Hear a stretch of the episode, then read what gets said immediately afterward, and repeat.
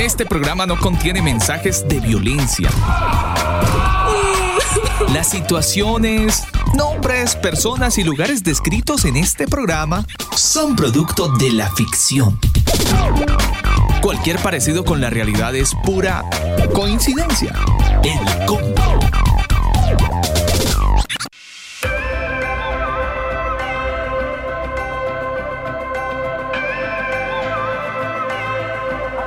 Mis amigos del combo, un cordial saludo, bienvenida a todos los que a esta hora del día se conectan. Es miércoles 20 de mayo, ya son las 9 de la noche, dos minutos. Iniciamos en esta noche de combo esta emisión especial. Un abrazo cordial y muy, muy grande para toda la gente que está conectada desde algún rincón de este planeta en cuarentena a través del combo.com y mucha gente que también nos escucha a través de nuestro sitio mixlr.com slash el combo. Cordial saludo. Iniciamos en este tiempo dando gracias a Dios. Siempre, siempre, siempre, siempre, siempre será esta nuestra razón de iniciar y de poder continuar con cada emisión, siendo agradecidos con el dador de la vida y de esta manera pues aprovechar la vida para hablar de su amor y hablar de su misericordia.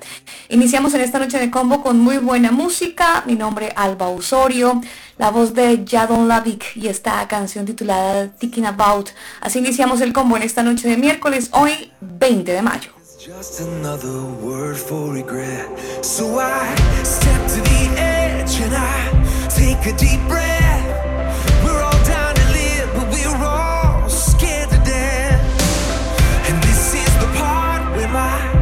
Tells my heart it should turn back around, but there's no turning back now.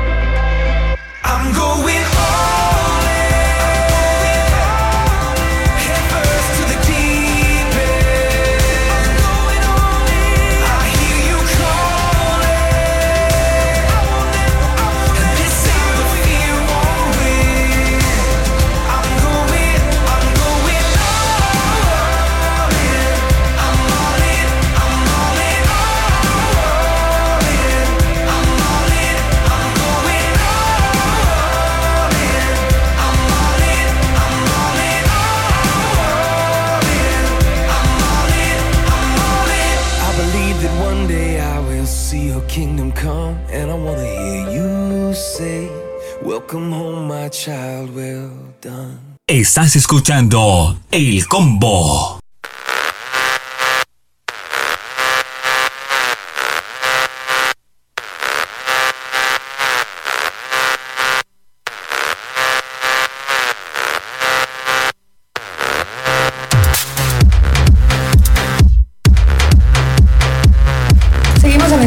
Noche de combo, por supuesto, con información importante para toda la gente que está conectada con nosotros, ustedes que están en redes sociales, que probablemente ya han estado viendo nuestra, nuestra publicación del día de hoy, ya estarán enterados más o menos acerca de nuestro tema del día. Estaremos abordando eso en unos minutitos más adelante. Ya son las nueve de la noche, uy Dios mío, las 9 de la noche, 6 minutos, eso es lo rico de estar haciendo, Daniel, eso es lo rico de estar haciendo, iba a decir homeschool,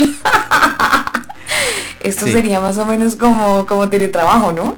Sí señora, eh, sería radiotrabajo. Radio, radio teletrabajo. radio trabajo.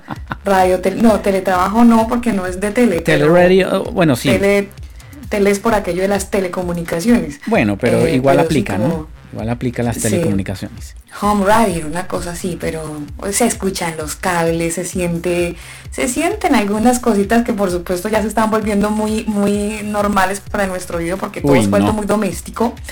Pero, pero lo rico de todo, Daniel, es que estamos en la cercanía del hogar y, la tranquilidad de la misma, entonces eso permite ser uno tal cual es. Entonces, si usted escucha cables, un gato, un perro, pues hombre, eh, los mismos perros que usted cuadra o en su comuna o en su país suenan por algunos de los lados donde nos encontramos. Eso nos ha permitido, nos ha permitido como disfrutar en... Ya regresamos con usted. Mientras tanto yo le cuento, Alba, a usted y a todos nuestros oyentes, que con solo 65 años un médico del consultorio privado perdió la vida en un hospital de la Secretaría de Salud Estatal a causa del COVID-19, por lo que se convirtió en la primera persona del sector de salud en morir por esta pandemia. Y esto, eh, pues según los funcionarios estatales, el médico que falleció trabajaba, no trabajaba de manera directa en este establecimiento, pero sí trabajaba para, para, el establecimiento. Bueno, eso suele pasar con mucha gente que por ahorrarse costos a, a veces los contratan por prestación de servicios, ¿no? Bueno, el día de hoy se reporta el primer fallecimiento del, médico, esto es en Nuevo León, en México, un médico de un consultorio privado por eh, antecedentes de diabetes e hipertensión que falleció. Así que bueno, su esposa por supuesto está eh, internada en el hospital público y el día de ayer tuvo dos paros cardiorrespiratorios pero pudo salir adelante. Esta situación está crítica. También el hijo de este doctor, un joven de 29 años, quien también está internado. La familia completa está enferma. Familias completas pueden destruir eh, y ser destruidas más bien por este virus que pues desafortunadamente se sigue expandiendo en el planeta.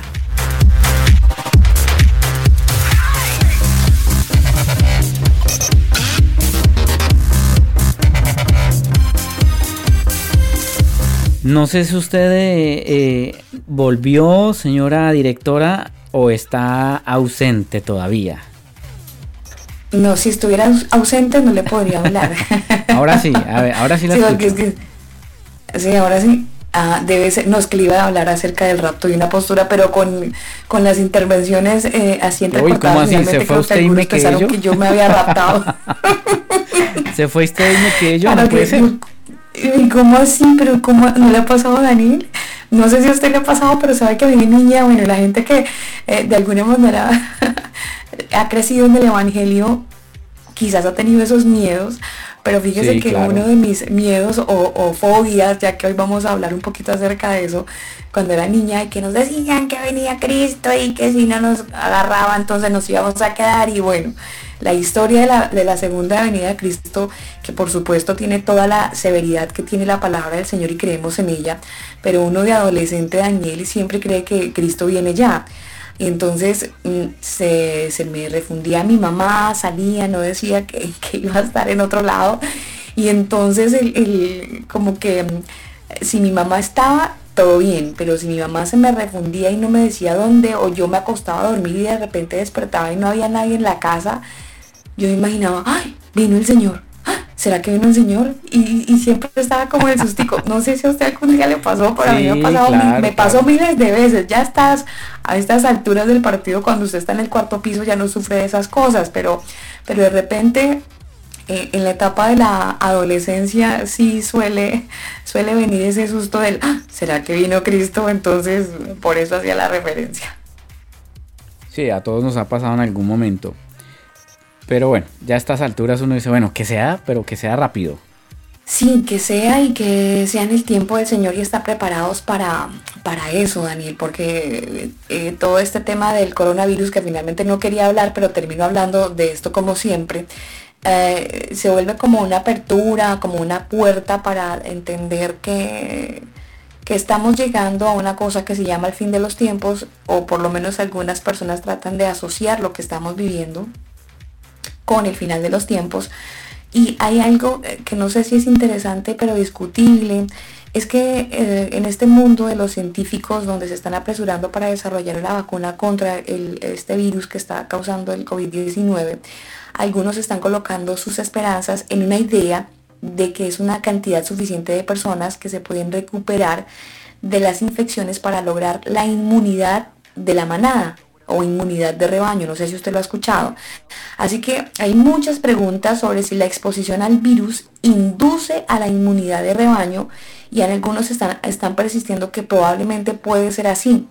Si el virus en sí mismo no provoca inmunidad, una vacuna contra él no podría hacerlo tampoco. Es una disyuntiva en la que están algunos científicos israelíes que dicen, oigan, hay que crear inmunidad de rebaño, no hay que andar vacunando a la gente. Entonces esto ya empieza a entrar en contravía con toda la información que ya estamos escuchando y la esperanza que tienen muchos acerca de la bendita vacuna que aunque no proporciona una respuesta concluyente, hay un estudio que fue publicado el 14 de, de, mayo en una revista que se llama Cell y parece ser una muy buena noticia en el campo de la inmunidad porque los científicos del Instituto de Inmunología de La Joya en California tomaron la sangre de 20 adultos que se habían recuperado de este coronavirus y se expusieron a las muestras de proteínas del virus SARS-CoV-2 y todos los pacientes tenían algo que se llama, o los científicos lo denominaron como las células T.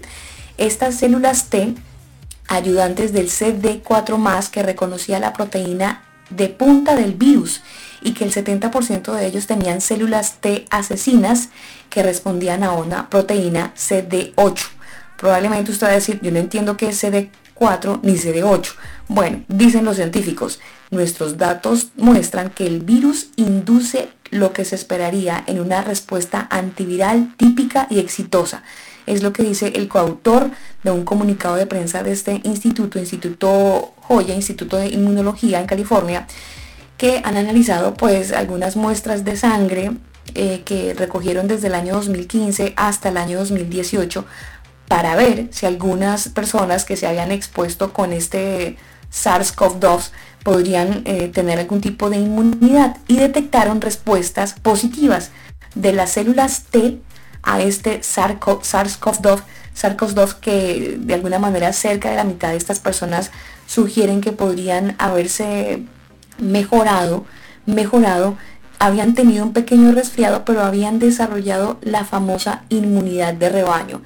Es así como estos científicos están diciendo, hay noticias buenas con respecto al coronavirus porque encontramos células T que combaten este virus, el SARS-CoV-2, en pacientes recuperados en esos años. Están viendo qué tan viable es, porque por un lado quieren generar la inmunidad de rebaño y por otro lado están diciendo no es bueno que la gente se, se, vacune porque entonces su cuerpo nunca va a generar esa inmunidad que tanto se espera. Así es, esperemos a ver qué pasa, por lo menos acá en Chile es la, la idea que han tenido de hacer la inmunidad de rebaño. Por eso el ministro de Salud, Manalich, o sí, Manalich, ha dicho que eso es lo que, lo que pretenden, que paulatinamente la gente se fuera contagiando para de alguna manera ir generando la inmunidad de rebaño. 9 de la noche, 18 minutos en el combo, acá en Chile, 8 de la noche, 18 minutos en Bogotá, Colombia. Queremos enviar un saludo muy especial para toda la gente que está conectada a esta hora a nuestro programa y decirles que nos pueden seguir a través de elcombo.com. Allí eh, usted va a encontrar todos los enlaces para nuestras redes, Facebook, Instagram, Telegram, eh, bueno, todo, todas las redes que usted se quiera imaginar, Twitter, etc. Y desde allí usted nos puede seguir. Vámonos a esta hora con una excelente canción que la hace Mandisa, Toby Mac y Kirk Franklin. más música en el combo.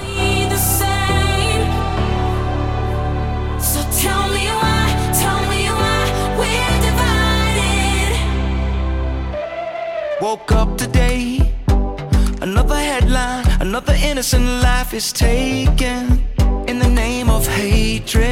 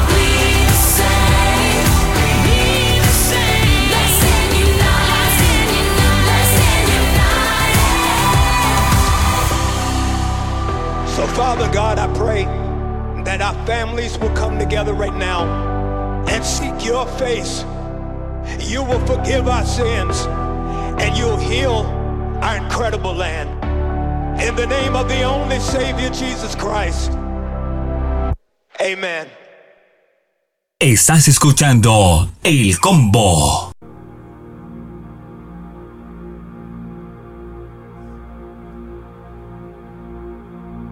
The word says, For the spirit of heaviness, put on the garment of praise. That's how we fight our battles. Yeah. This is how I fight my battle. This is how I fight my battles. This is how I fight my battles. What we're doing tonight. This is how I fight my battles. Just when you think you're lost. It may look like I'm surrounded, but I'm surrounded by you. Hey. It may look like I'm surrounded, but I'm surrounded by you. It may look like I'm surrounded, but I'm surrounded by you. It may look like I'm surrounded, but I'm surrounded by you. This is how I fight my battles. This is how I fight my battles. This is how I fight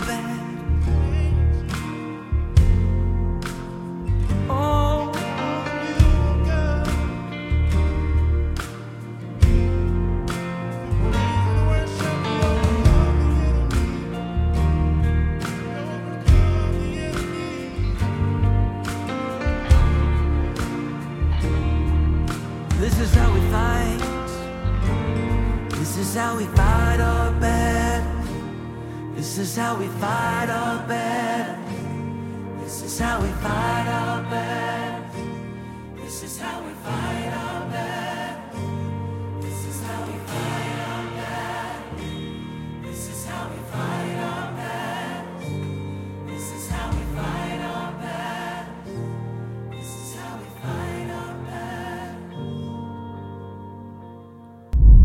Los hombres cuestionan la verdad del cristianismo porque odian su práctica. El combo.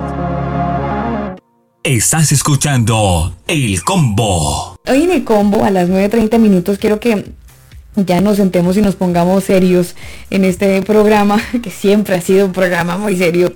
Hoy hablamos acerca de algo que nos ha estado llamando mucho la atención y usted en conversaciones con nuestro invitado, eh, pues eh, vamos a poder tener un poco más la amplitud acerca de esta famosa aporofobia.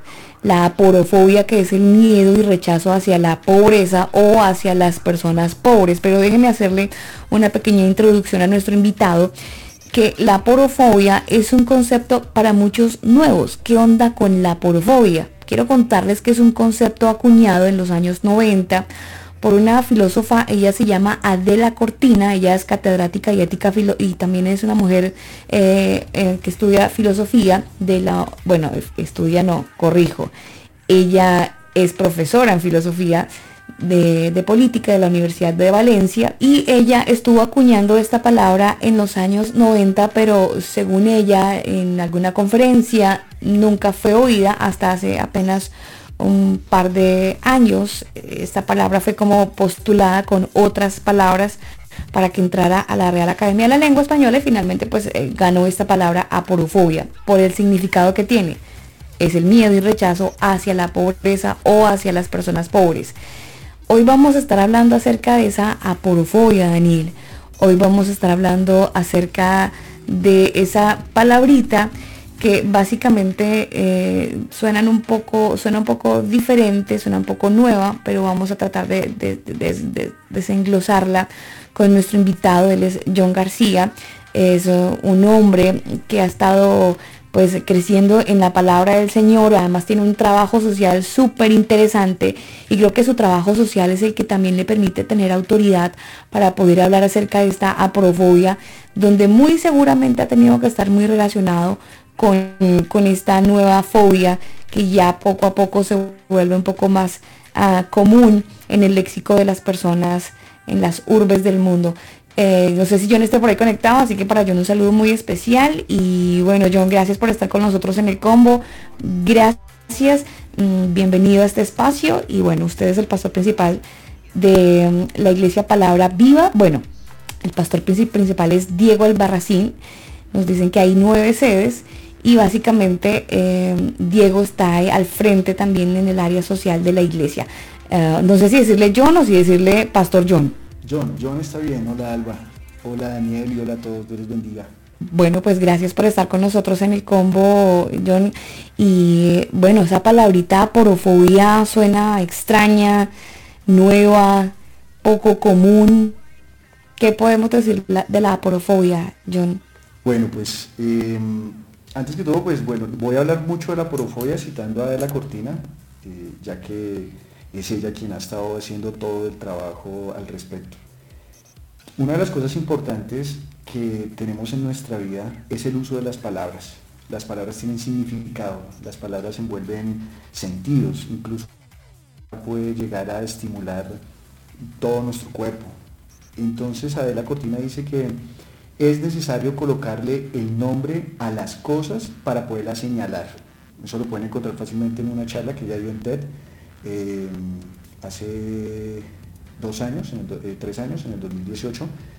Y pues ella cuenta que la porofobia, como tú lo indicaste hace un momento, es el rechazo al pobre. Pero resulta que antes no existía esa palabra, entonces no se sabía cómo señalar a aquellos que ejecutaban esa fobia, ese rechazo. Entonces, eh, ella llega a la conclusión en la cual dice jocosamente, bueno, yo estaba disputando este año con palabras como Em, ella habla acerca de, ah, ¿cómo se llama la aplicación más famosa de, transporte mm, particular? Uber, de ah no, de transporte particular. sí, Uber, Uber, Uber, Uber, Uber, sí, viste muy bien. Entonces ella está diciendo, bueno, eh, como estaba compitiendo porofobia versus las palabras de uberiando. Y entonces pues todo el mundo sí, sí, sí, sí. Pues, quién va a hablar de esa palabra.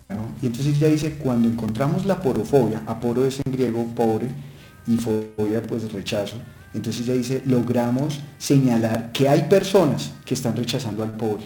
Y a partir de allí comienza ella pues a festejar porque fue una lucha de 30 años, de 30 años hasta que lo logró.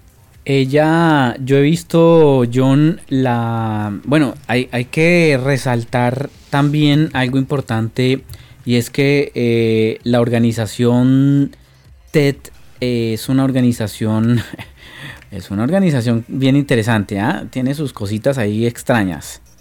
Fue fundada por el señor Richard Saul Warman y el señor Harry Marx.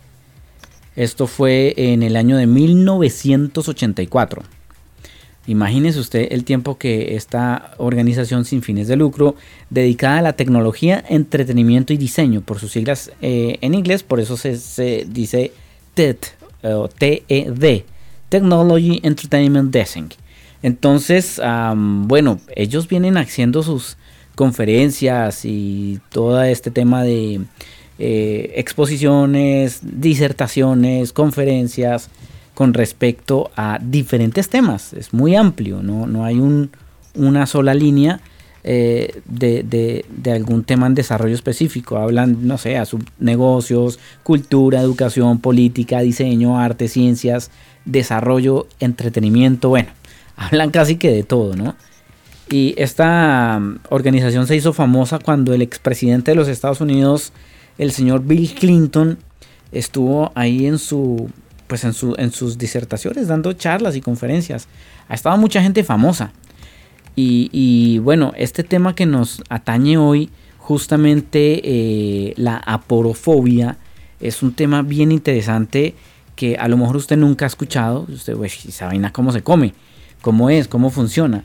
Pero, pero la aporofobia, eh, John nos va a explicar un poco más de, este tema, que, que significa, qué es, cómo se come y para qué sirve, ¿no?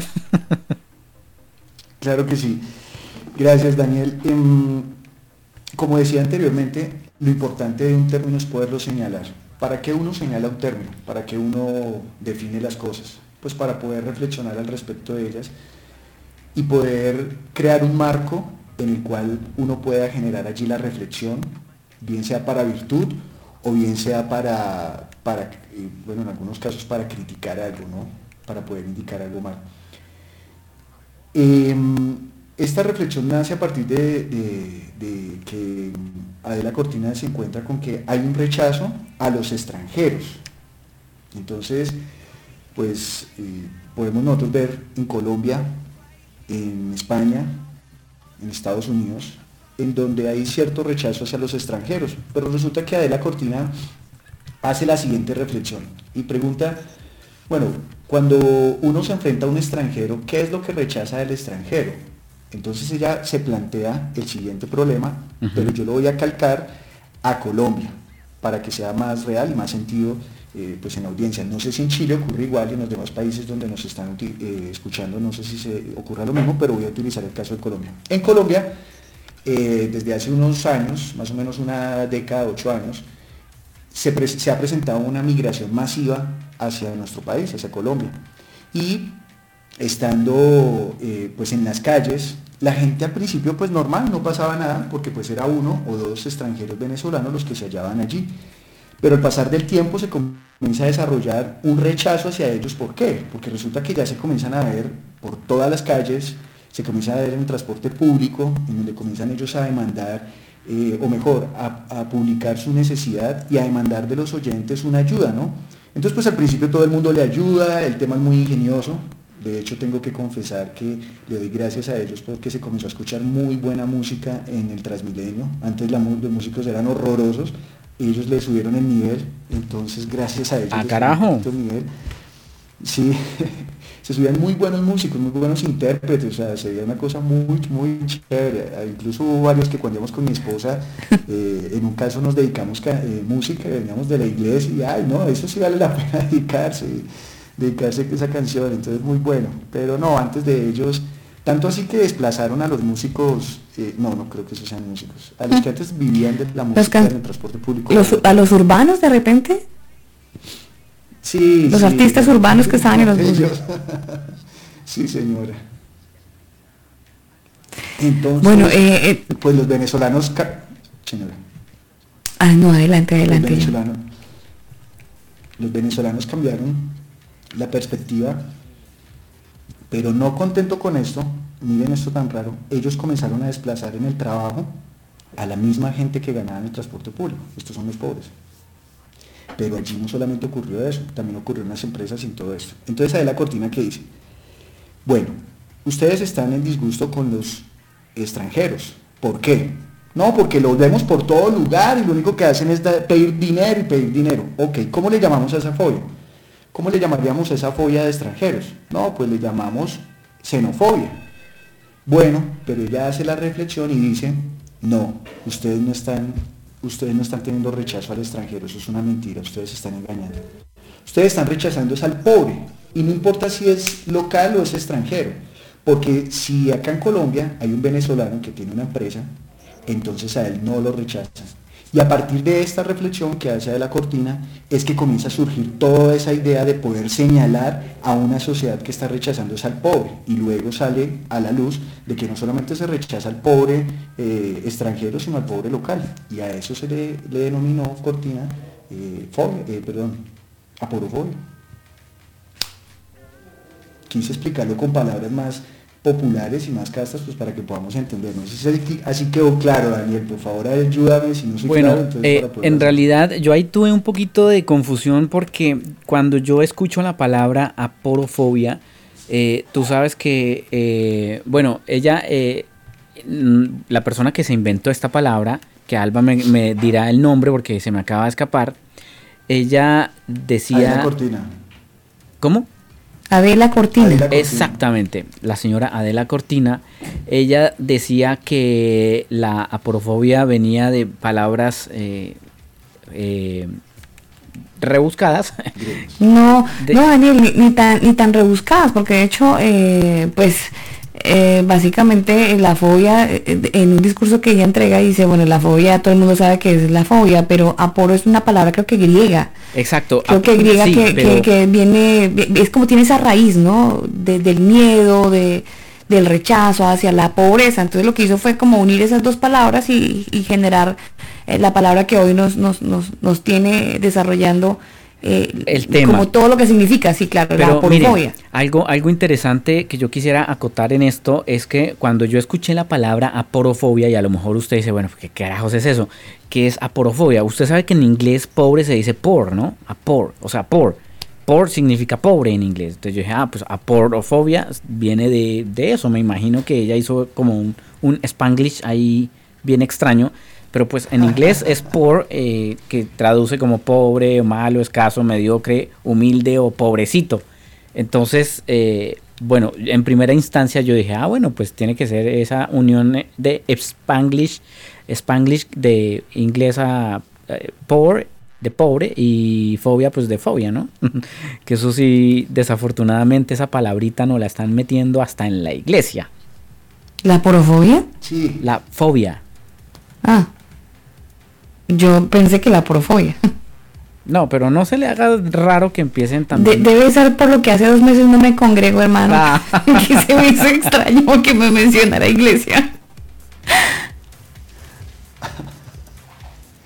Bueno, pues ya que Daniel toca el tema, eh, pues precisamente eso fue lo que nos unió, ¿no? En esta noche. Yo hice, juntamente con un compañero de la universidad, hicimos un, un video muy, muy o sea, sin explicar técnicamente eh, qué significaba la porofobia, sino explicándolo con un caso vivido, eh, muy parecido a lo que les acabé de pintar. Y mi reflexión fue llevada a la iglesia. ¿Será que en la iglesia hay porofobia? ¿Será que en la iglesia hay rechazo a los pobres? ¿Tú qué opinas, Alba, que llevas dos meses sin congregarte? Yo creo que mm, eso ha sido siempre, y, voy a contar una infidencia dicha por una vieja no amiga, sino una vieja alma, eh, en cierto lugar de Bogotá, en un sector llamado La Castellana, y no voy a decir más, eh, había porofobia en una congregación muy, muy, de mucho renombre, donde se le permitía a cierto grupo hacerse, eh, digámoslo así, como, mire, el, solo hecho de ya mencionar zonas VIP, ya estamos en la inmunda. El hecho de que la iglesia tenga ese tipo de terminología, ya estamos mal porque VIP ya me está identificando a un grupo de personas muy importantes. Entonces, si bien en los conciertos se maneja, ok, dejemos de un lado los conciertos, pero en las iglesias sí se maneja.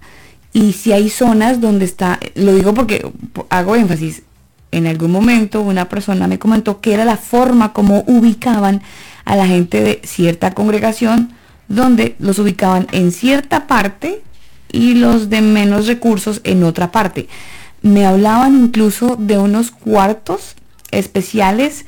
El argumento era que ya estaba lleno el auditorio, entonces en cuartos especiales, pero normalmente lo hacían con gente muy pobre porque era una manera como de como de mostrar mucha pobreza, entonces no querían como dañar la imagen de la congregación y permitían que estas personas recibieran la palabra en un auditorio adicional. Y, obviamente mi respuesta es muy larga, pero la pregunta sí totalmente John. Bueno, pues eh, no solamente hay un cuarto aparte, hay un edificio aparte. Al frente. Sí, sí, sí, estamos hablando de lo mismo entonces, pero sí, desafortunadamente esas cosas pasan. Pues mira que eso no es, como tú dijiste, no es, una, no es algo nuevo. Resulta que cuando pues uno se pone curioso a, a, la carta de Santiago, uno se dará cuenta que Santiago le escribe a una iglesia en la cual dice, oiga, ustedes le están dando una preferencia a los ricos. Y les pone una confrontación durísima. ¿Qué confrontación les dice? Dice, ¿acaso los ricos no son los que los subyugan a ustedes? ¿Acaso los ricos no son los que les, les dan a ustedes el, los que los están señalando, los que los están oprimiendo? Y esa es una reflexión fuerte. Hoy en día yo me pregunto con lo que tú acabaste de decir, pues bueno, mi intención no es desarrollar todo el tema solo y dedicarme a hablar, sino generar un poco de reflexión. Siempre mi forma de enseñar ha sido a través de las preguntas. Es decir, yo no tengo la absoluta verdad y nunca pretenderé tenerlo, pero creo que a través de la reflexión entre todos es em, más constructiva que hablar solamente una persona. Y yo pregunto lo siguiente, ¿será que em, en la iglesia, sin querer, bueno, se nos fue nuestro invitado. Vamos a hacer aquí un refresh. Mientras tanto, mientras retomamos con, John, que nos está hablando de un tema bien interesante hoy en el combo, usted puede dejarnos sus, opiniones o comentarios. Lo puede hacer a través de cualquiera de nuestras plataformas, Facebook, Instagram, eh, Telegram, Twitter. Lo puede hacer desde allí y eh, simplemente nosotros Vamos a leer los comentarios. Usted lo puede, nos puede dejar sus comentarios allí con la pregunta que ya hemos publicado con la imagen. De hecho, es la imagen que habla sobre la aporofobia. ¿Había usted escuchado sobre la aporofobia? ¿Sabe qué es eso? Es, eh, se está aplicando en la iglesia, lo estamos viviendo en nuestras propias familias incluso. Bueno, vamos a ir desarrollando este tema a medida que va avanzando el programa. De, paso, saludo a toda la gente que está conectada por nuestra aplicación MixLR. Un abrazo muy especial para Esteban Martínez y todas las personas que están allí conectadas. Y por supuesto, a toda la gente que nos escucha a través de nuestro sitio web elcombo.com. Nos vamos a ir con una excelente canción. Yo sé que usted la ha escuchado. Si no la ha escuchado, pues disfrútela. Changed de Jordan Félix.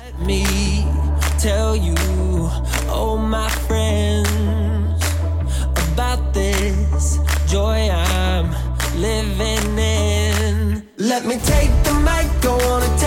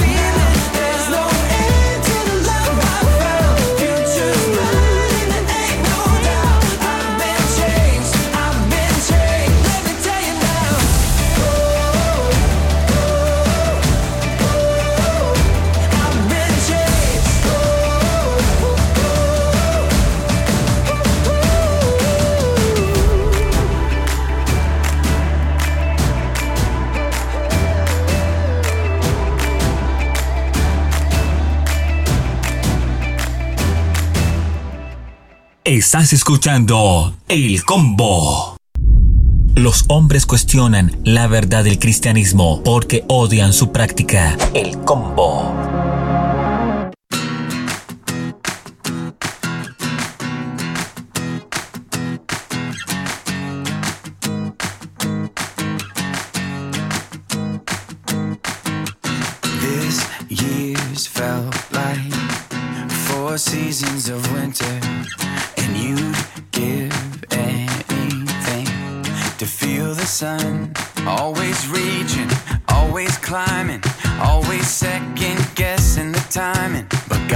a purpose in this.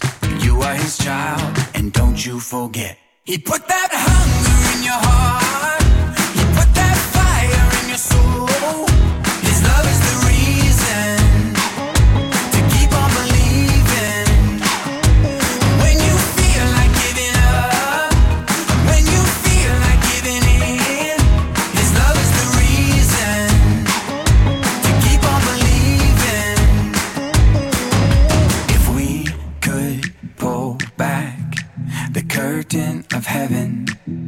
We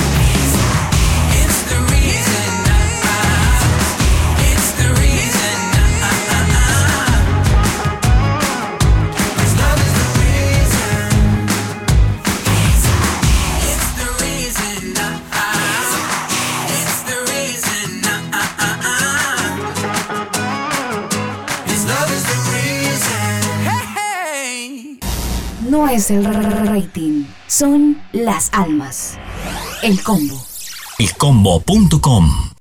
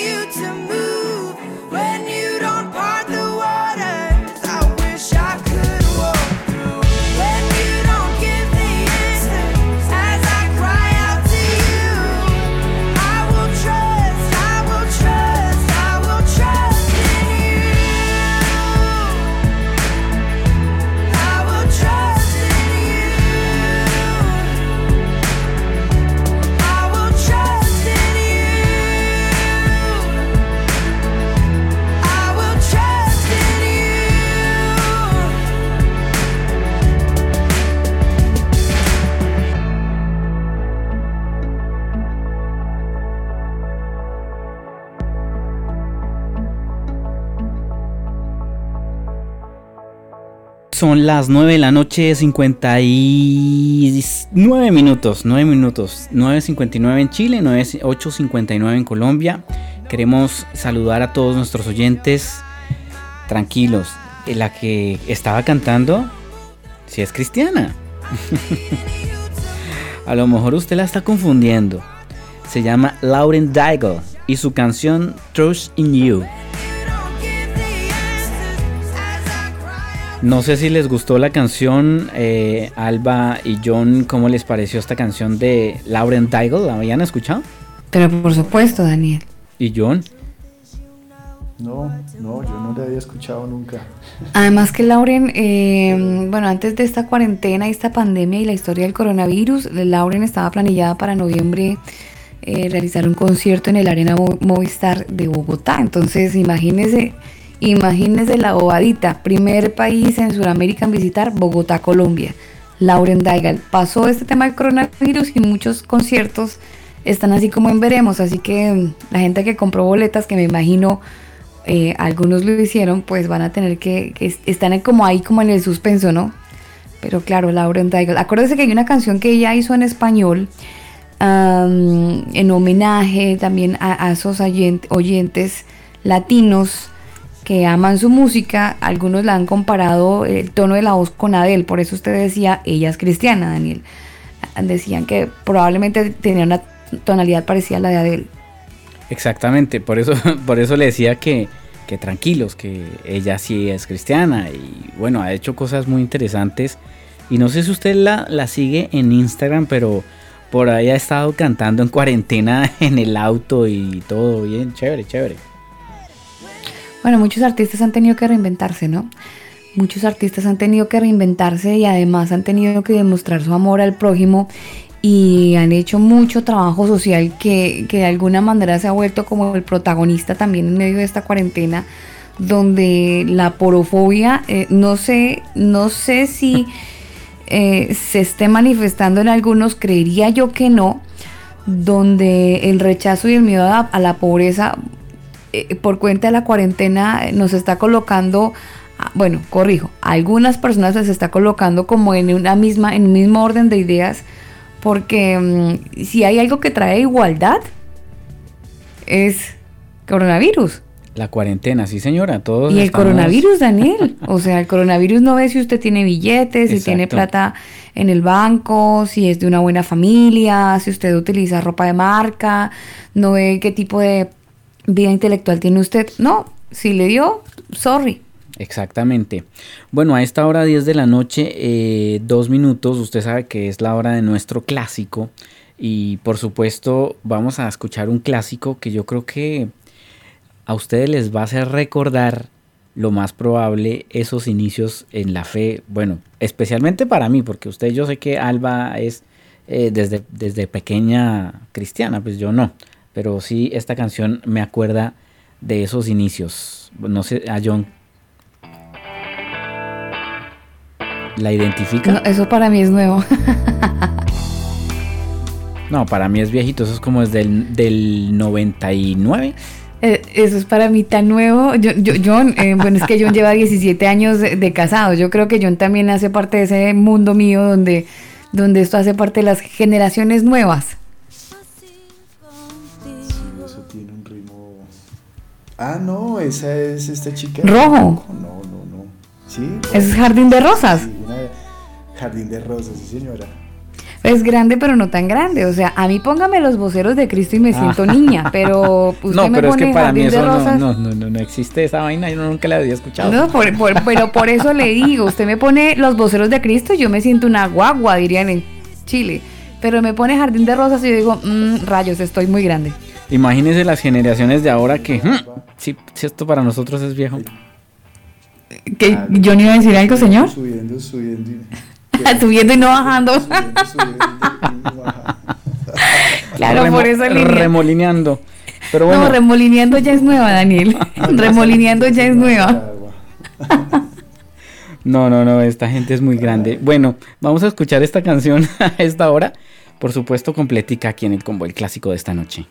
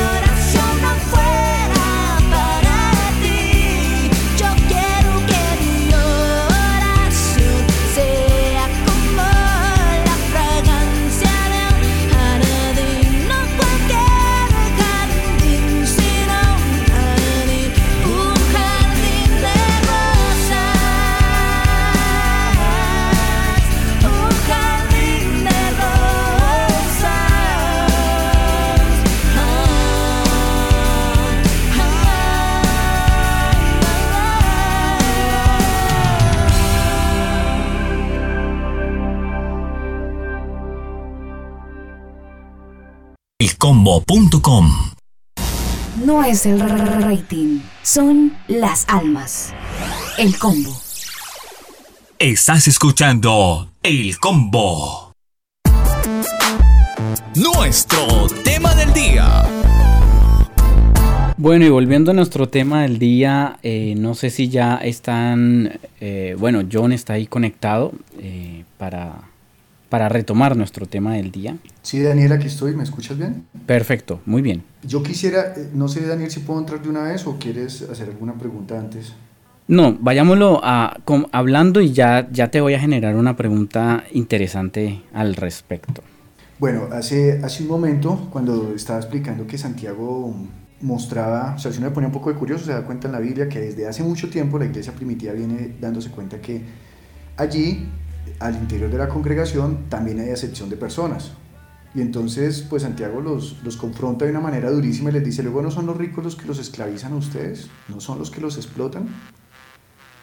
Y pues como la porofobia es un término que se desarrolló en el punto filosófico, pues yo lo traje al punto de la iglesia y lo quise desarrollar o lo he venido desarrollando porque aún no he terminado, no es, no es un pensamiento, una reflexión que ya haya llegado a su conclusión, estoy en ese camino.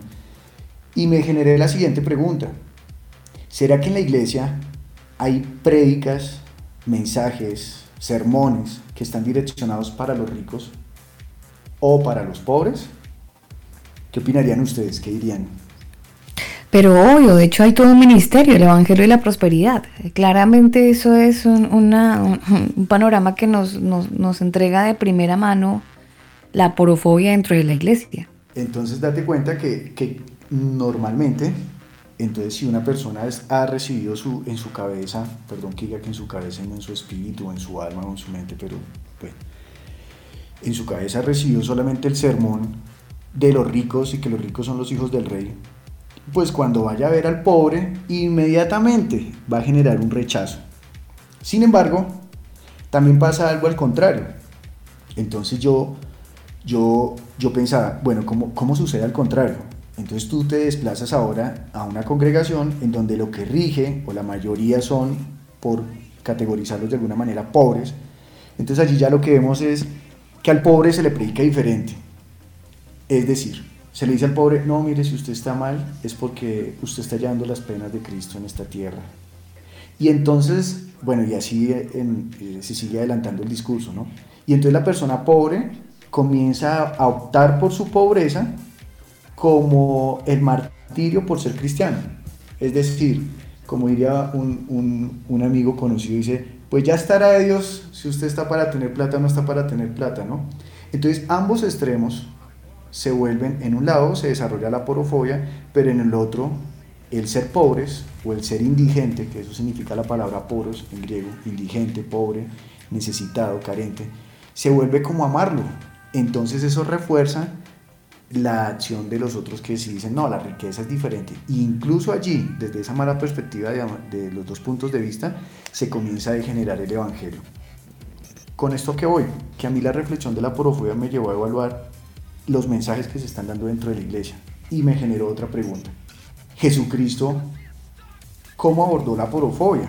Pues sí, yo sé que ese es un término que se aceptó hasta en el 2017 por la Real Academia de la Lengua Española, es decir, en las demás lenguas no está, pero eh, ¿será que Jesús abordó ese tema? ¿Será que Jesús atacó directamente el tema de la pobreza, el tema de que dejaran de pensar que el, que el, el mensaje de Dios era para los de arriba y no para los de abajo? esa pregunta también me gustaría que la desarrolláramos con los oyentes o, con las personas. de hecho, John, hay un, un, comentario que el mismo Jesucristo hace respecto a la pobreza y él dice que a los pobres siempre los tendremos entre nosotros. Mm. Sí, o sea, acostúmbrense o acostumbrémonos. Sí, pero allí, allí en, ese, en ese comentario que Jesús hace, hay alguien que está preocupado por los pobres. Un evangelio dirá, que es Marcos, dirá que algunos, no dice quién puntualmente, pero otro evangelio dirá que era Judas, dentro de esos era Judas el Iscariote, pero era porque él estaba amando el dinero. O sea que él no está ni a favor de los pobres ni a favor de los ricos, sino que él estaba viendo era por él. Él no le importaban los demás, le estaba viendo era por su, por su platica. Ya que la palabra también dice que Jesucristo había puesto a Judas de, de tesorero, pero el Señor sabía que era lo que había en el corazón de Judas. Es que, uy, Dios mío, su merced me pica la lengua y aquí podríamos quedarnos hasta las 13.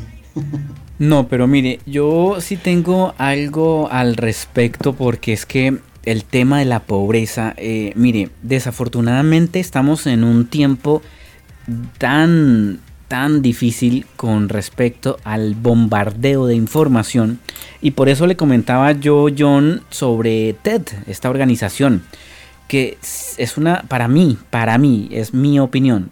Yo Daniel Torres creo que esa organización es una organización muy eh, diabólica que disfrazan ciertos mensajes eh, bonitos. O sea, la porofobia, hay que amar a los pobres, hay que apoyarlos y eso suena muy bonito. Pero eh, esta señora de hecho comentaba en su disertación, decía que estamos en un mundo consumista donde toda la gente básicamente es capitalista donde solo pienso en mí, donde, por ejemplo, si a mí me viene alguien a, pedir un favor, oiga, venga, Daniel, ayúdeme, eh, yo le voy a decir, bueno, pero ¿y cómo vamos ahí? ¿Yo qué gano? Entonces ella hacía alusión de que uno ayuda con la esperanza de esperar algo a cambio. Y generalmente eh, pasa en todo ámbito de cosas, ¿no? Todos, eh, hoy por mí, mañana por ti. Y así tenemos muchas frases que aluden al egoísmo de alguna manera. Entonces el mensaje suena bonito, pero desafortunadamente, y creo que ustedes en Colombia lo han visto con eh, los, los venezolanos que han llegado a Colombia donde usted les ayuda, les da una mano y ellos quieren coger el brazo entero. ¿Por qué? Porque la aporofobia eh, yo creo que también tiene mucho que ver con la mentalidad.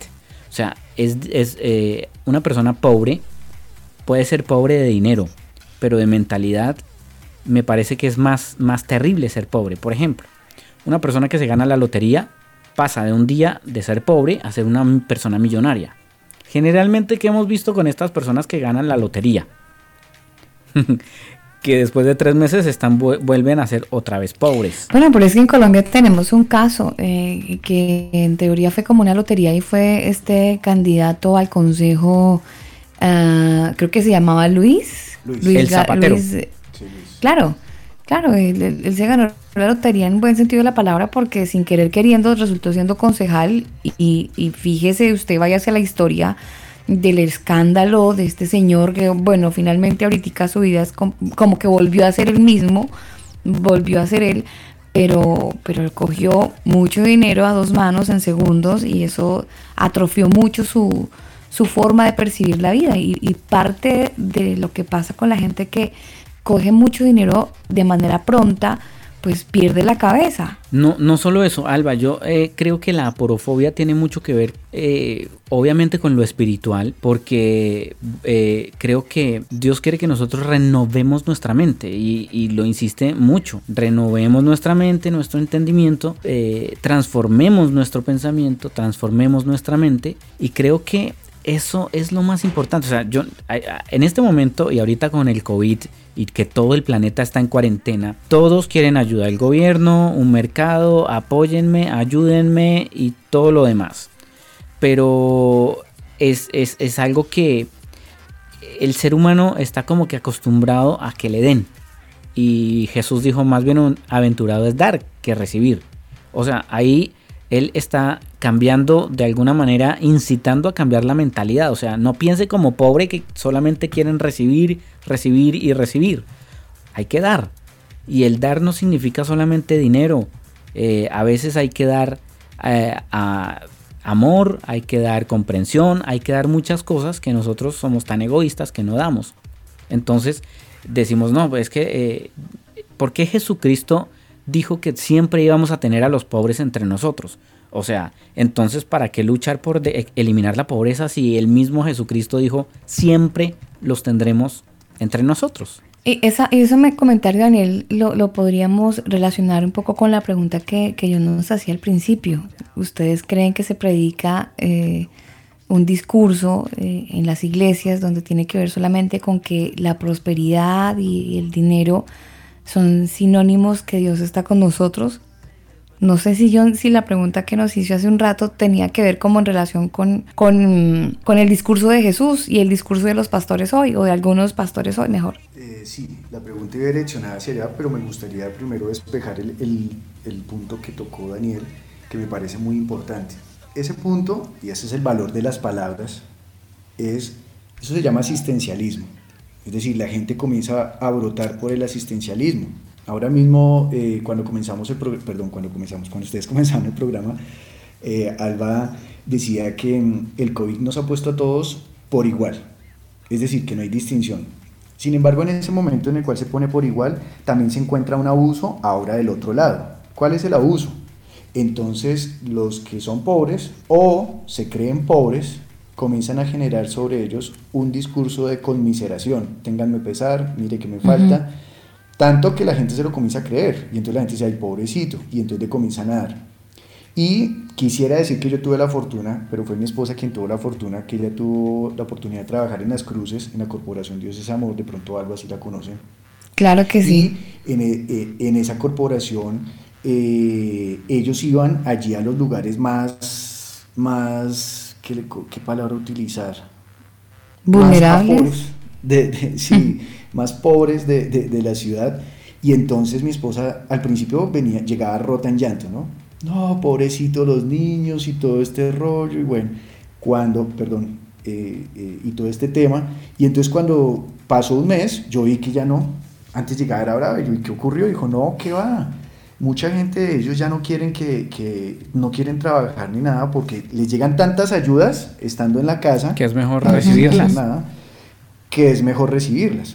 Entonces, esa es la, la, la, bondad y por eso quería destacar lo que dijo Daniel, porque de ninguna manera eh, la intención de la reflexión que yo hago es llevarnos a que nosotros entonces tengamos ese discurso del pobre que abraza el Evangelio, eh, pensando en que su situación de pobreza es el lugar donde se glorifica a Dios. No, a mí me parece que ese es un discurso equivocado porque Jesús predicó independientemente de la clase social. Ya que las personas lo usen para una clase o para la otra, como está replanteando nuevamente la pregunta um, Alba, es otra cosa.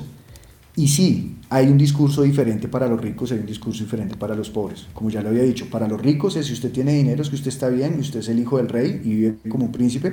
Y para los pobres es que usted en su lamento económico, usted está viviendo el padecimiento de Cristo. Así que vívalo con gozo. Pero esto tampoco es nuevo, porque esto fue una teología que se desarrolló desde Europa para América Latina, incluso para, para África, en donde Europa eran los ricos y en donde estaba la pobreza, pues en todos los países colonizados o conquistados. Creo que es mejor decir colonizados. Entonces a, los, a, los, a, todos los que fuimos cristianos por herencia de colonia, entonces nos enseñaron que la pobreza era el lamento de Cristo en nosotros, entonces que nosotros llevábamos a Cristo mm. crucificado en nuestras vidas y que así estaba muy bien y ese es el Evangelio. Y ellos mientras tanto estaban allá predicando, no, Dios nos ha bendecido por haber guardado la cruz y el Evangelio por siempre. Creo que eso es una falta de empatía, que es algo que también falta en la iglesia, ya que la empatía es la capacidad de poder estar en la realidad del otro pero también es ignorar el mensaje de Cristo. Y aquí iba yo con la pregunta de la diferencia del, discurso. Pues Jesucristo hay un momento en Juan, en el capítulo 7, en donde lo miran y dice, eh, llegan estos hombres fariseos, habían enviado a los guardias del templo a que molestaran a Jesús. Y entonces cuando regresan estos guardias dicen, no, nadie ha hablado como este hombre. Y ellos dan una frase que a mí me caló. Y es, ¿ustedes también creen en él? ¿Luego acaso los gobernantes o algunos de nosotros hemos creído en él? Y cuando uno lee el relato de Juan, capítulos anteriores, había mostrado Juan, o muestra Juan, que Jesús había eh, juntado con los pobres, con los paganos, con los pecadores. ¿Qué está dando a entender? ¿Usted cree que el Evangelio de este hombre es para nosotros? Es decir, que la, la situación actual de ver este rechazo dentro de la iglesia, ya en este punto que vamos de la reflexión, ya no sería a los pobres, sino a la predicación. Por llegar a un punto económico o a un punto de estrato social en donde se desvirtúa la predicación. Entonces creo que nosotros debemos eh, eh, tener cuidado con ese punto de la. Entonces quiero concluir este punto que acabé de decir, la porofobia, no quiero que piensen que estoy incitando el pensamiento al asistencialismo al pobre, ni tampoco que estoy incitando al pobre para que busque la conmiseración. Y segundo, que debemos reflexionar todos los que hacemos parte de Cristo. O sea, eso no es culpa de los pastores y los predicadores, esto es culpa del pueblo, porque el pueblo si calla es participante del pecado, pongámosle título, pecado, o sea, no le agrada a Dios. Y nosotros somos los primeros que debemos levantar la mano y decir, hey, qué pena, pero esa no es la predicación de Jesús. O sea, Jesús no predicó para clases sociales, Jesús predicó fue para el hombre pecador y para restaurarlo delante de Dios. Esa es la predicación. Sí, pero desafortunadamente se ha desviado tanto, John, que, que tanto así que en Colombia eh, este evangelio de la prosperidad se volvió tan, tan ícono que lo han venido replicando en otros países. Y Chile ah, recientemente, hace, no sé, unos dos, tres años, es que está con este movimiento porque es relativamente nuevo. Aquí, si bien predomina más la iglesia pentecostal, que es el, predominante, el común denominador de las iglesias evangélicas, si hay algunas que ya tienen esta filosofía eclesiástica donde eh, incluyen eh, la prosperidad como argumento para acercarse a Cristo. Y finalmente es una mentira, porque, bueno, es cierto que el Señor nos va a prosperar a todos, pero el énfasis de Jesús es prosperar primero desde el punto de vista espiritual, como prospera mi alma, así también va a prosperar mi vida. Pero le han dado el giro y eso ha hecho que el, el nivel de seguidores de las iglesias desafortunadamente aumente pero porque están persiguiendo más al Dios, a la bendición que al Dios que da la bendición. Entonces, el discurso se, abrió, el Evangelio de Jesús se abrió por una mala interpretación que alguien tomó de algo que Jesucristo dijo y entonces ahora todos están buscando el milagro, están buscando la, eh, prosperidad, están buscando eh, a, ese Dios que me puede dar, que me puede dar, que me puede llenar todas las necesidades em, económicas y mis necesidades tangibles, pero la espiritual eh, quedó en un segundo plano y no sé, es una percepción que hace algún tiempo me ha, me ha, llegado y es que pareciera que la gente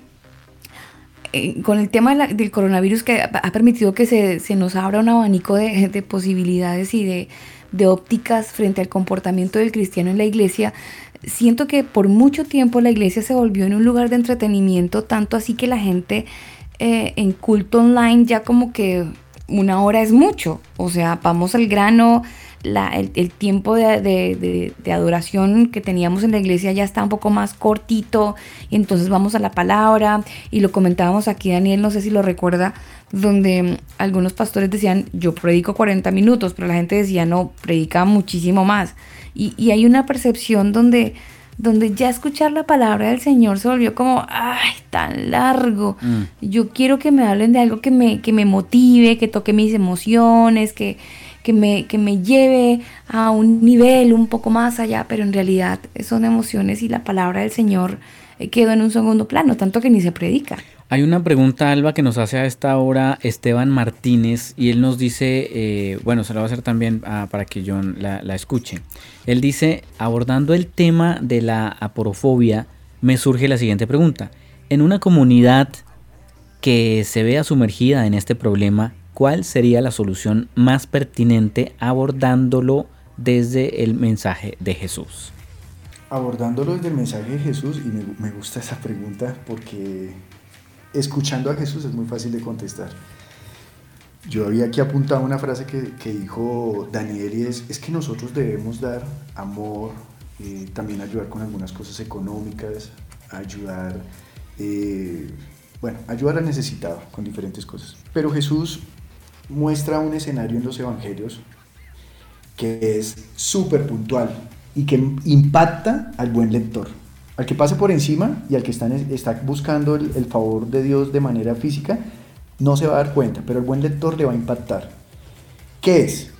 Jesucristo multiplica los panes y los peces. Va una. Pasa un poco, vuelve y multiplica los panes y los peces y cruza el mar.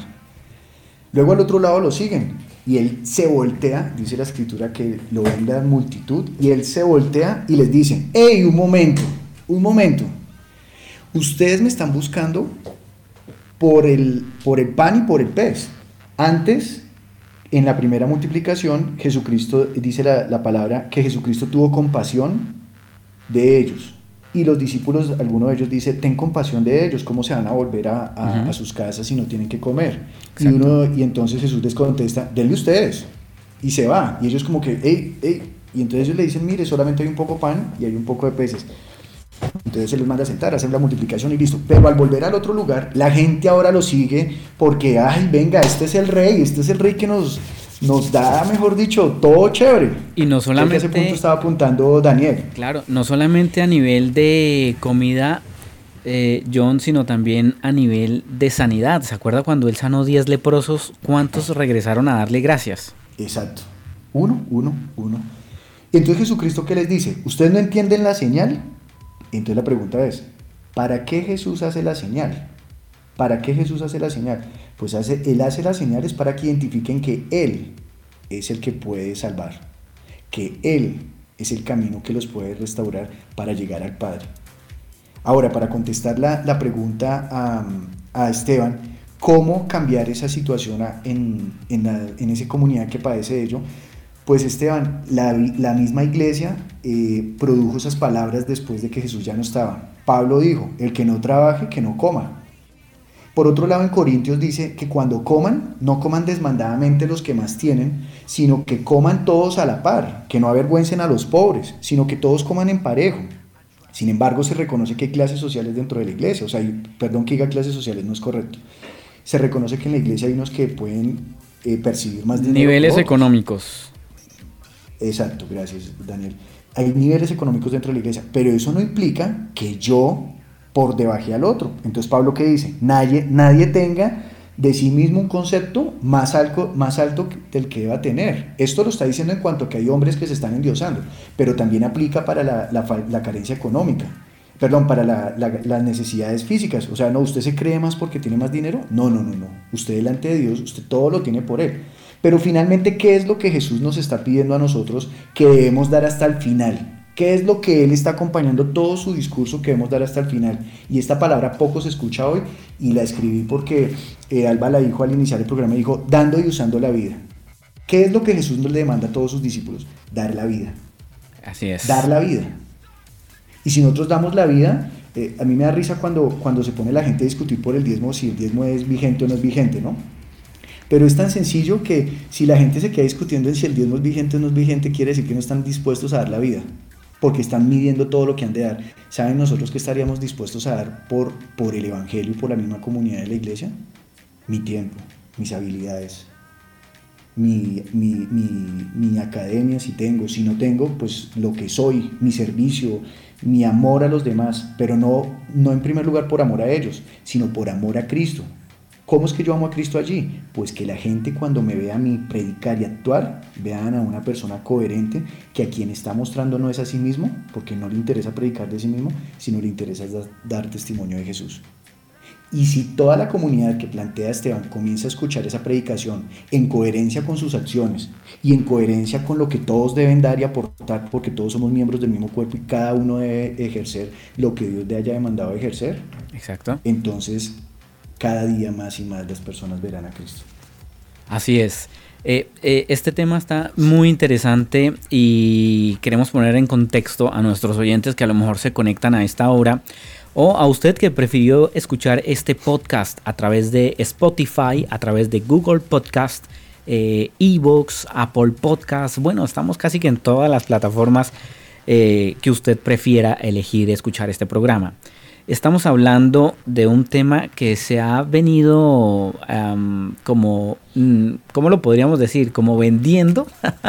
se, ha vendido, se ha vendido desde hace 20 años, pero ah, desde el 2019 ya la Real Academia la, eh, adquirió esta palabra y, y, la están promoviendo de una manera increíble en diferentes plataformas de conferencias y seminarios y todo lo demás. ¿Cuál palabra? La aporofobia y la aporofobia hace referencia a la fobia a los pobres. ¿Es usted una persona aporofóbica? de eso estamos hablando en el combo y tenemos a nuestro invitado, el pastor John, que nos está comentando de, este tema, John García, nos está comentando sobre este tema tan interesante. Si usted tiene preguntas, las puede generar, por supuesto, y las vamos a estar leyendo nos puede seguir en Twitter, en Instagram, Telegram y nos puede dejar la pregunta que tenga. Le, sugerimos que puede hacerlo a través del hashtag o numeral el combo oficial y ahí vamos a estar leyendo su pregunta. O si usted prefiere hacerlo por Telegram, también estamos en Telegram, nos busca como el combo oficial o el combo, sí, el combo oficial y al final le agrega la palabrita chat para que usted pueda escribir y dejarnos sus comentarios. El combo oficial chat en Telegram y ahí nos puede dejar sus comentarios.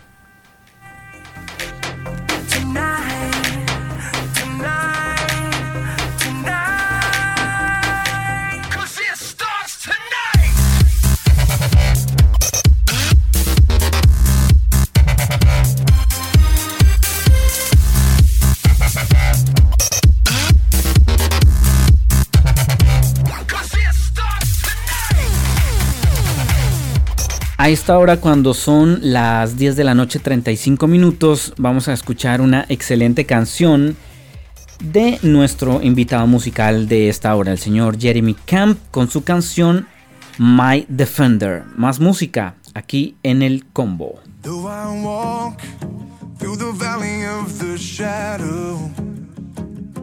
And I stand face to face with the enemy.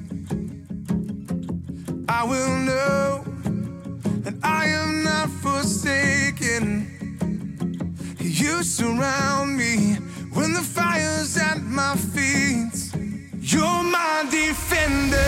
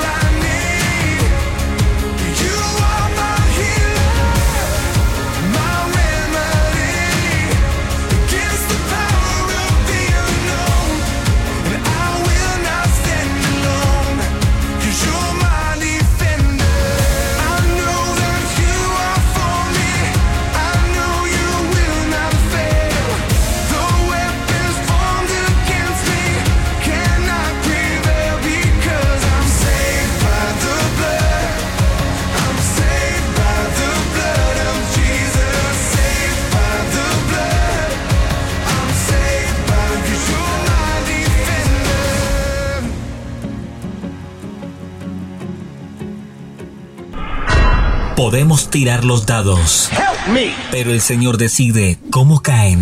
El combo. Estás escuchando El combo.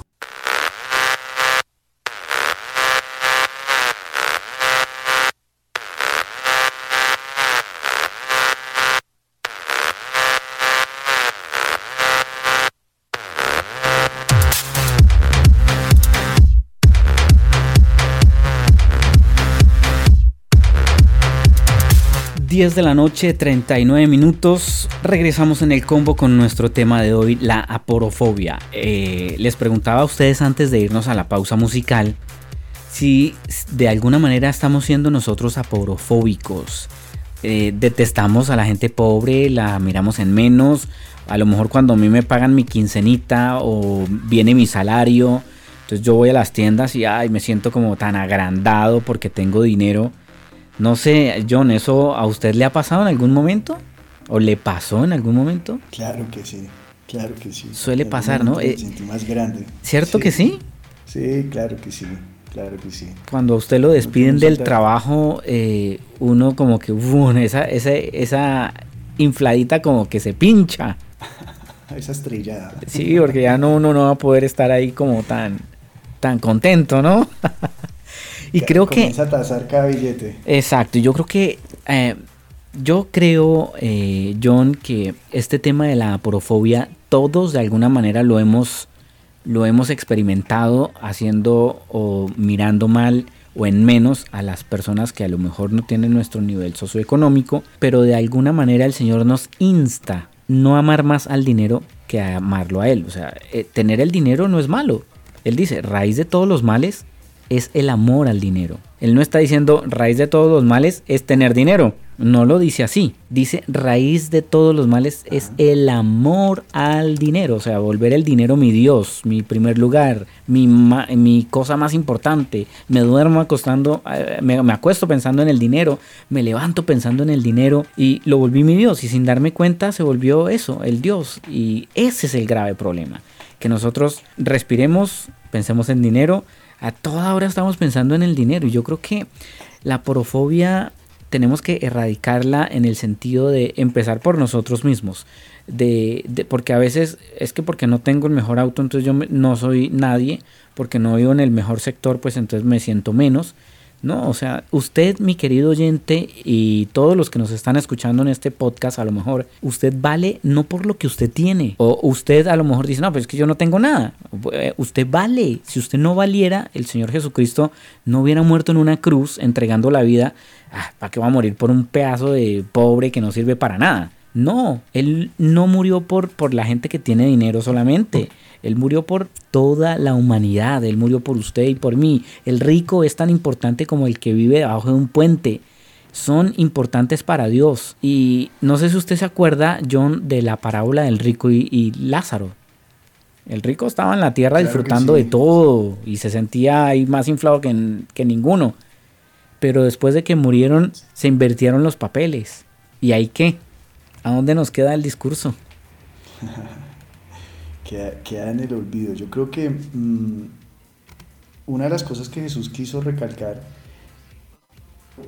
fue que él cuando, cuando se hizo hombre, cuando, cuando Dios se, hizo, se hace hombre, él no se muestra en su gloria.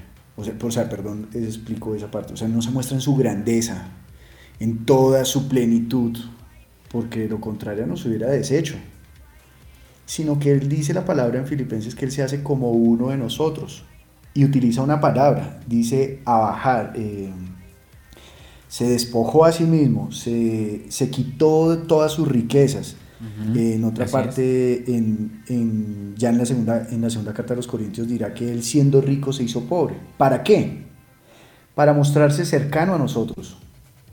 Pero él, él seguía teniendo la comunión con el Padre y la riqueza del hombre no eran sus posesiones, de hecho, eh, eh, se acercan unos muchachos de estos malvados a, preguntarle, eh, Señor, sabemos que tú no te fías de lo que dicen los demás ni te dejas engañar por las apariencias. O sea, eso está mostrando que Jesús fue clarísimo en su discurso. Él no va por las apariencias. Él le predicó tanto a ricos como un saqueo, que, lo, que era uno de los más, pero lo lo tildaban de pecador, pero también estaba con los pobres, con los pobres pescadores, con la gente de la calle, con el pueblo. No, es que Entonces, el evangelio, como tú dices, es para todos, para todos. De, no- hecho, John, social. cuando, cuando, ¿te acuerdas cuando se acercó el rico y le dijo, uy, yo quiero seguirlo, maestro, ¿qué tengo que hacer? Muéstreme lo que tengo que hacer, yo quiero seguirlo, porque sus enseñanzas son absolutamente increíbles. Lo estoy parafraseando. Y él le dijo, ok, ¿me quiere seguir, mijo? Venda todo lo que tiene. Uy, no, no, no, no, no, no puedo hacer eso. ¿Por qué? Porque su Dios ya era el dinero, ya eran las finanzas, era su nivel. Entonces dejar todo por seguir al Señor, no, ¿cómo lo voy a hacer? Y a veces nos pasa a nosotros eso. Eh, Dios nos manda a nosotros a, a dejar muchas cosas para seguirlo a Él, pero nosotros no lo hacemos. Sí, pues yo normalmente suelo resumir eso que tú acabaste de decir en, ese es el morir a nosotros mismos. O sea, la pregunta que haría cualquier nuevo creyente es, ¿y cuáles son esas muchas cosas a las cuales debo morir? Eso es una pregunta que se hace eh, normalmente un nuevo creyente, sorpresivamente a veces un viejo creyente también. ¿Y cuáles son las cosas a las cuales debo morir? Pues hombre, usted debe morir a todo, como tú acabaste de, citar la palabra, a todo lo que le roba el primer lugar al Señor. Muera todo, muera todo, porque en el momento que usted le dé el primer lugar al Señor, a usted no le va a tener, no le va miedo despojarse de lo que sea. Que cuando nosotros tenemos miedo de despojarnos de algo, de ahí es de donde se tomará el enemigo para fregarnos la vida. Pero si nosotros ya tenemos la disposición de darlo todo, ya no hay, no hay enemigo contra nosotros y mayor es el que está en nosotros que el que está en el mundo. Oiga, John, con respecto a lo que estamos viviendo del coronavirus en todo el planeta, es irónica la situación porque imagínese los, eh, eh, no sé, ingenieros, arquitectos, mucha gente que tenía cierto nivel, eh, eh, ahora están en su casa, encerrados, y los que están trabajando son los que recogen la basura, la gente que hace aseo, los que trabajan en un hospital, a lo mejor esas personas que miraban en menos. Entonces, ¿quiénes son los importantes aquí? Todos, absolutamente, todos somos importantes y nadie es menos que nadie. Pues Todo- Daniel, esa reflexión me parece muy bonita, muy bonita porque, bueno, yo he tomado este tiempo como un tiempo de Dios, o sea, indiscutiblemente la palabra muestra que Dios no, o sea, Dios no parpadea, Dios no se duerme. Sí, no y, y- además que este tema no lo, no lo cogió por sorpresa, ¿no? Exacto. Él no, él se ríe de, nosotros cuando, Señor, pero ¿qué pasó? Él se ríe porque si ustedes creen que a mí se me escapó la, la situación, no, olvídense. Él se ríe y se ríe de los creyentes. ¿Cómo así se les olvidó que yo tengo todo bajo control? Ustedes tranquilos, confíen en mí. Pero eso que tú estás mostrando aplica, yo no lo había pensado, pero ahora mismo que tú lo acabaste de decir, pensé en eso también. Tú lo pensaste en la sociedad, yo lo quisiera pensar en la iglesia. ¿Quiénes son los importantes en este momento en la iglesia? Las etiquetas y los títulos. Las etiquetas y los títulos. Pero cuando estemos en el reino de los cielos, ¿quiénes serán los más importantes? Los que sirvieron.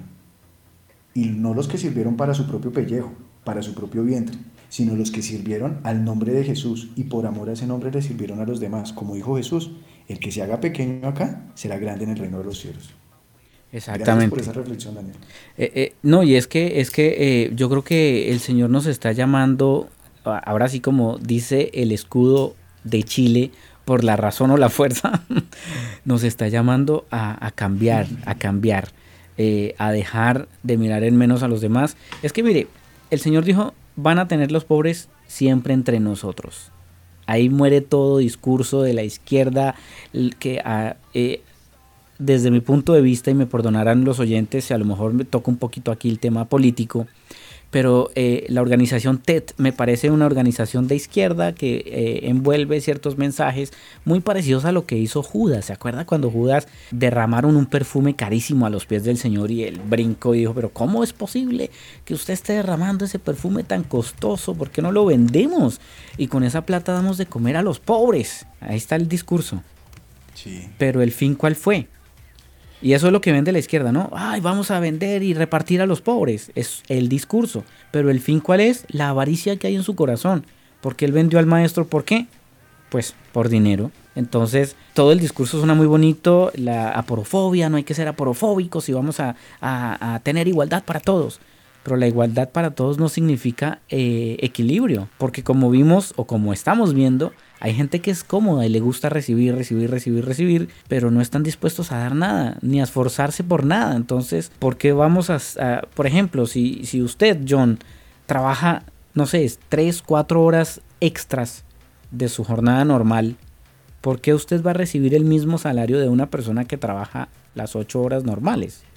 No es justo porque usted se está esforzando más. Entonces la igualdad para todos a mí no me cabe en la cabeza, porque hay gente que se esfuerza más que otros. E, ese, ese planteamiento que acabas de colocar me pone a mí en una posición difícil y no sé si, si quieras que, lo, que la exponga. Por supuesto. Mm, lo primero que quisiera aclarar es que, claro, eh, Judas se Gracias. Eh, Judas se muestra en el, texto como el que quiere el dinero para los pobres. Obviamente este es un, un, infame que está pensando en el mismo.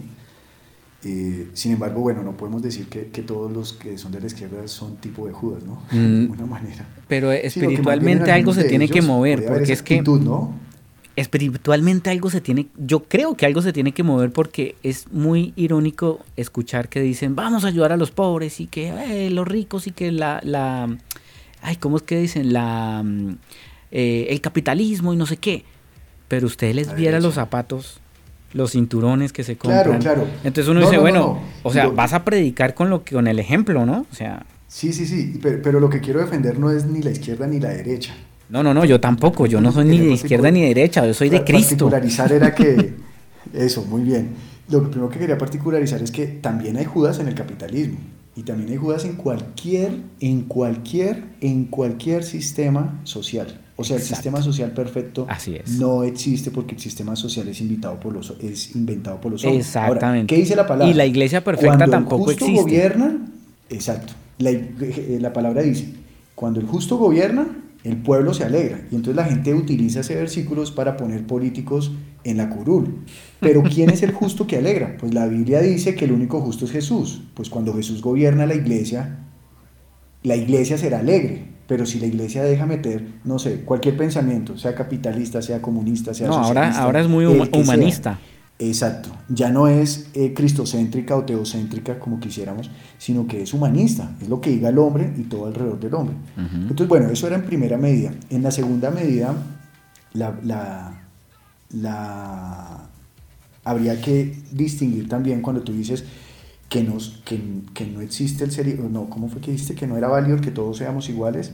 Claro, tú lo hiciste con referencia a la parte económica y por supuesto que, que no va a haber eh, valor, o sea, no, no va a pasar, por lo menos en, en, esta vida no sería justo que si tú eres ingeniero y yo soy ingeniero y tú trabajas ocho horas, yo gane lo mismo si trabajo una hora.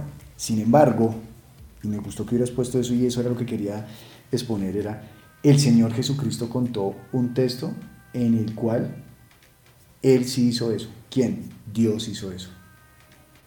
¿Y qué hizo Dios? ¿Qué hizo Jesús? Jesús cuenta una historia en donde dice, un hombre salió a contratar a unos obreros al comenzar el día y les dijo que les pagaría, pongámoslo en, en nuestras palabras, 100 dólares el día. Luego, a mediodía, contrató a otros. Y luego, al final del día, contrató a otros.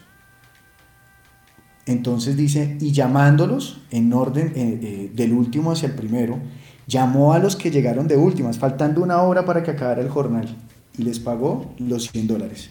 Y entonces los que comenzaron a trabajar de primeras dijeron, uy, no, nosotros vamos a recibir, nosotros vamos a recibir también igual, eh, perdón, más.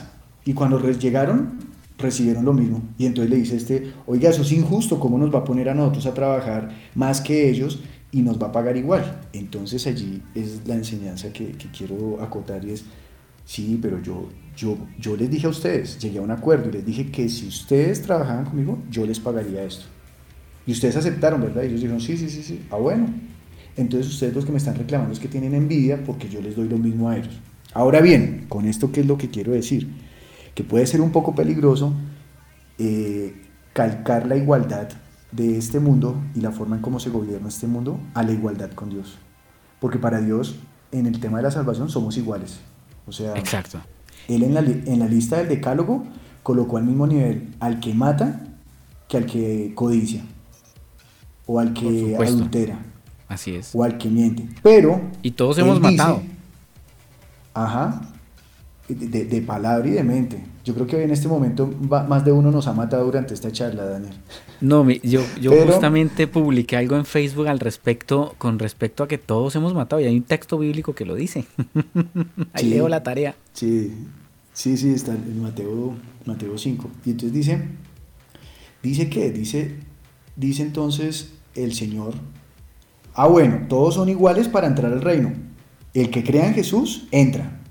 Sea, todos van a entrar, todos los que crean en Jesús. Pero, dice la palabra, que Él vendrá con su galardón, con su recompensa a cada uno, según sean sus obras. O sea que después de ser salvos, en cómo usemos las obras, y vuelvo y retomo la frase de la, anterior, de la anterior pausa, y fue que nosotros qué hemos de dar, la vida, Daniel, la vida. Y de acuerdo a lo que nosotros demos en la vida, sembraremos o, o nos haremos ricos en el reino de los cielos, y esa será nuestra recompensa. Y lo más bonito es que podremos decirle al Señor, Señor, mire, toda esta riqueza que tengo es tuya, es tuya, es tuya, porque lo que lo hice, lo hice fue por ti. Exactamente. Mire, John, sin ir muy lejos, este programa, usted sabe perfectamente que nació en Colombia, ahora está en Chile, y justamente refiriéndose al usted qué va a hacer con lo que Dios le entregó, ahora sí hablando de las parábolas y los talentos y todo esto, usted tiene un talento. Usted, mi querido oyente, tiene un talento. Todos tenemos un talento. La pregunta es, ¿lo escondimos? ¿Nos dio miedo utilizarlo? ¿Lo estamos utilizando? ¿Estamos haciendo lo que Dios quiere que hagamos con nuestro talento? Y yo creo que, que este tema de la aporofobia eh, tenemos que ser muy, muy prudentes a la hora de nosotros querer dar la mano o no dar la mano. Porque desafortunadamente somos seres tan emocionales que nos dejamos llevar por eso, por las emociones. Y ay, es que viene una señora con un bebé en brazos y está pidiendo limosna en un semáforo, yo le voy a dar plata. Y resulta que los bebés los estaban alquilando para recoger el dinero. Pero somos tan emocionales que no ni siquiera estamos teniendo discernimiento y, no, les, no estamos contando con Dios al respecto para si, a- si ayudar o no. Entonces yo creo que recordemos muchísimo lo que el Señor nos dijo. Vamos a tener pobres entre nosotros todo el tiempo. Eso no significa que menosprecie a nadie. Al contrario, si a usted Dios le da mil, diez panes, repártalos, coma lo necesario, ayude mientras pueda. Pero lo importante es que usted sea sensible a lo que Dios quiere que usted haga.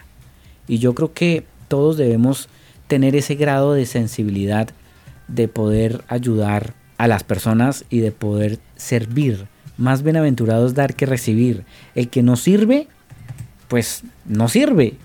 Y todos debemos tener la intención de, de- de poder hacer algo por las demás personas, por nuestros cercanos. Incluso empecemos por casa. O sea, estamos ayudando a nuestros familiares. ¿Usted le ha predicado a su familia? ¿Cómo está su familia con Dios? Si se muere por el coronavirus, ¿se va a ir, va a tener una eternidad con Jesucristo? ¿O va a tener una eternidad quién sabe en dónde? Algo para acotar eh, con nuestro tema de hoy, John, para ya ir cerrando el programa. Sí, Daniel, gracias. Eh, quisiera hacerte una pregunta, Daniel, no sé si me permitas.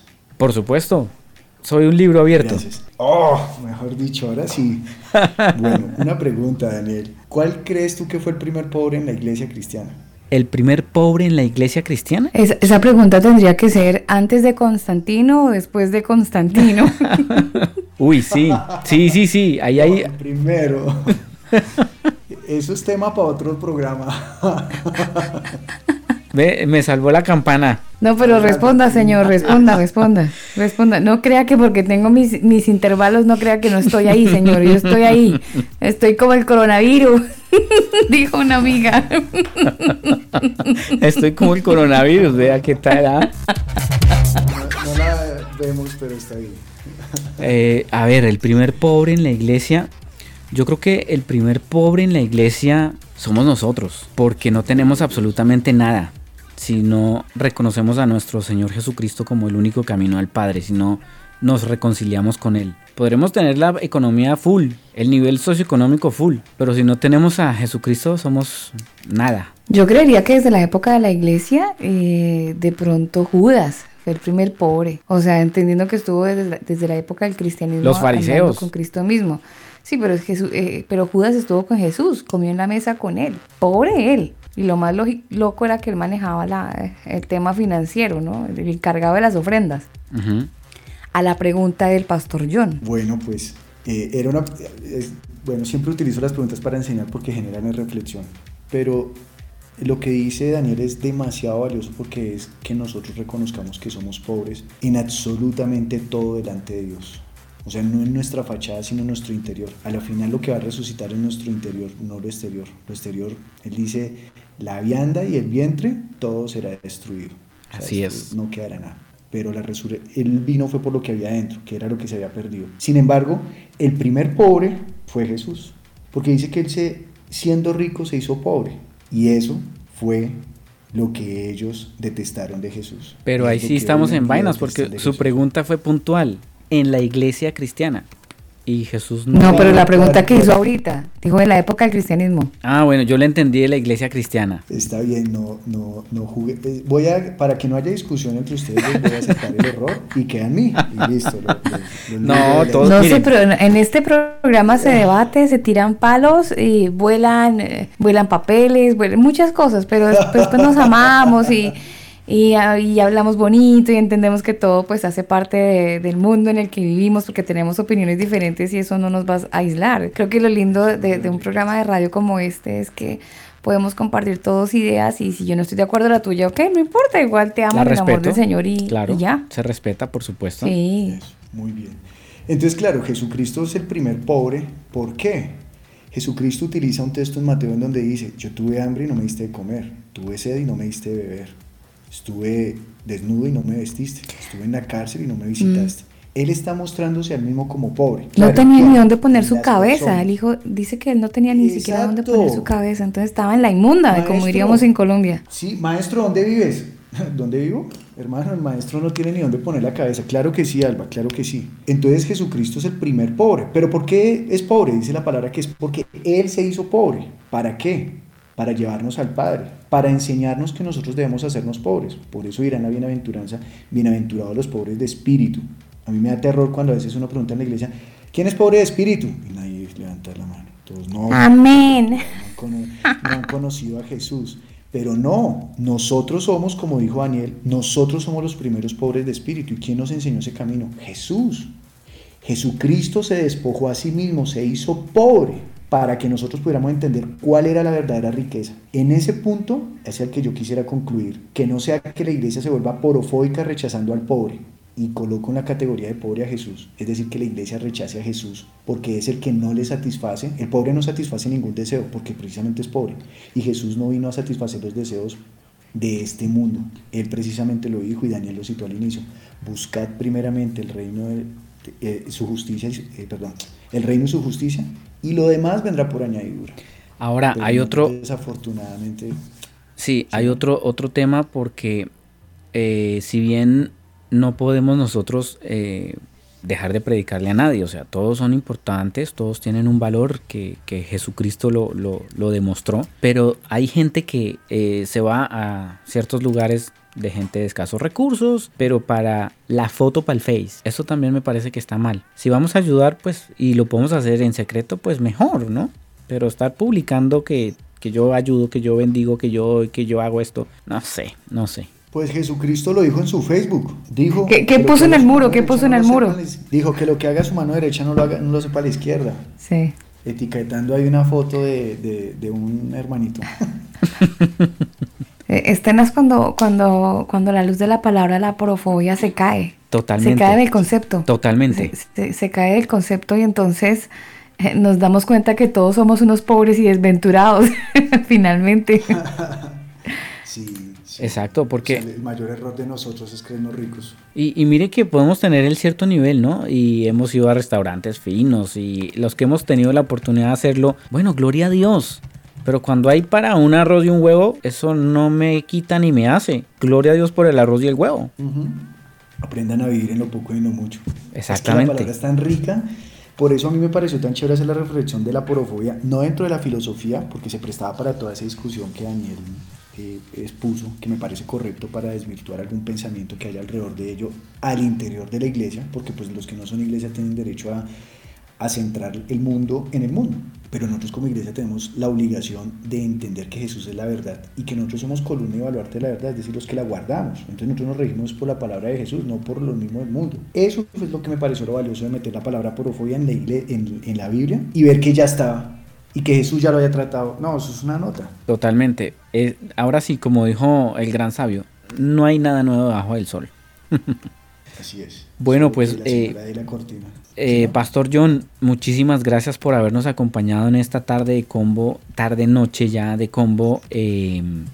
¿Dónde lo puede seguir la gente? En redes sociales. Uy, él, él, ya dijo que no, Daniel, ojo. E-, esa pregunta es una cosa completamente extraña, de repente hablando de este No, pero es que hay, hay aporofóbicos que hay aporofóbicos que dicen, "No, yo quiero ir a hablar con el pastor porque quiero que me ayude para dejar de ser un aporofóbico." Bueno, hay algo importante en cuanto a las redes que tú dijiste, habrán quienes publican las fotos porque se quieren mostrar a ellos y habrán quienes publican las fotos porque quieren darle la gloria a Dios. Jesucristo también publicó fotos, sanó al leproso y le dijo, vaya y muéstrese al sacerdote, o sea, vaya y publíquelo. Y él lo publicó, pero la intención de Jesús era darle la gloria al Padre. Habrán otros que publicarán las fotos para darse la gloria a sí mismos. ¿Quién juzga eso? Pues el Señor. Ya. Me pueden seguir en Facebook, me pueden seguir en Instagram. No mentira, solo tengo Facebook. John.garcía.r. John.garcía.r. Fácil. J-O-H-N. Así nomás. Claro, claro, claro. Bueno, y además, eh, además, lo rico es que hay más temas que podemos desarrollar con el pastor John. Ya lo vamos a dejar aquí planillado. sí, ya queda, ya queda programadito para estar con nosotros aquí en el combo. Cuando además las condiciones también de conexión se, se mejoren muchísimo, yo creo que también va a ser óptimo para que podamos tener una mejor recepción, digo en mi caso. Ah, nosotros nos despedimos a las 11, 8 minutos. A toda la gente que ha estado con nosotros, un abrazo muy grande. Sé que el tema los ha dejado así como pensativos porque visto esto desde un punto de vista meramente eh, bíblico, pues lo deja uno así como medio cabezón, pero estamos en cuarentena y es un tiempo espectacular para que usted pueda estar así cabezón, reflexionar un poco y entender que hay actitudes que hemos adoptado que desafortunadamente las hemos aprendido mal, pero que a través de Jesucristo podemos entender lo que realmente es la palabra, lo, el mensaje de Jesús, que es la esencia de la salvación y no la podemos desviar solamente por la mala interpretación que alguien pueda darle a las escrituras. Nosotros nos despedimos, si Dios quiere, mañana estaremos en contracorriente desde las 8 de la noche hasta las 9 de la noche con Jenny y Paulo. Estarán ellos desarrollando, por supuesto, sus temas espectaculares de todos los jueves. El viernes estaremos en nuestro combo mixet con mucha electrónica, por supuesto siempre a través de elcombo.com. Nos despedimos con buena música, ingeniero, agradeciendo a la gente de Manual de Sonido para Iglesias que nos ha ayudado muchísimo con el tema del audio, no con el tema de la internet, aclaro, no con el tema de las señales de la internet, pero sí con el tema del audio. A ustedes gracias y si Dios quiere nos escucharemos en una nueva o próxima emisión de El Combo. Les amamos, se cuidan, chao.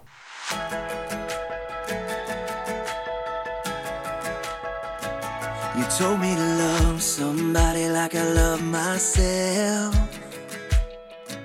You call me to do these things with you, I won't fail. I can do the impossible, reach the unreachable. You provide miracles every day. I surrender it all, there's power in your name.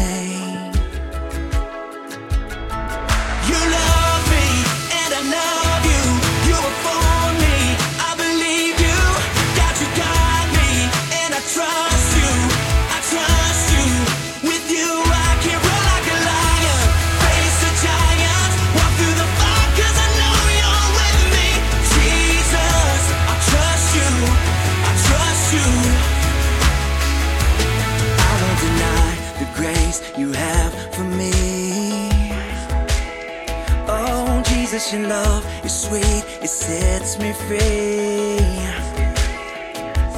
Nothing's impossible, love is unstoppable. I'm seeing miracles every day. I surrender it all, there's power in your name, your mighty name. You love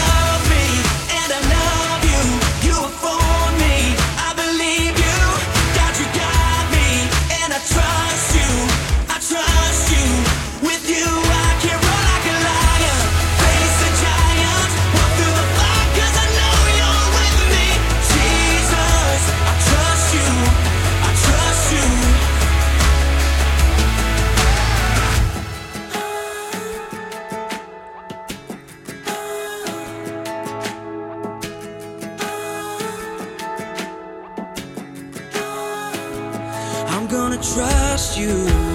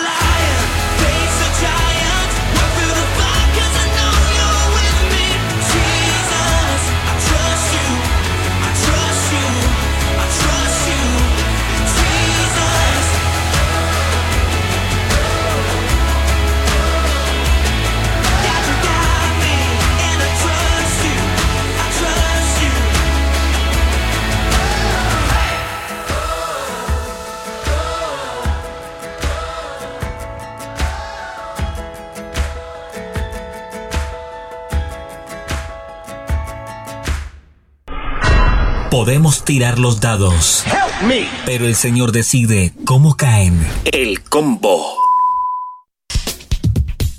Este programa no contiene mensajes de violencia. Las situaciones, nombres, personas y lugares descritos en este programa son producto de la ficción. Cualquier parecido con la realidad es pura coincidencia. El combo.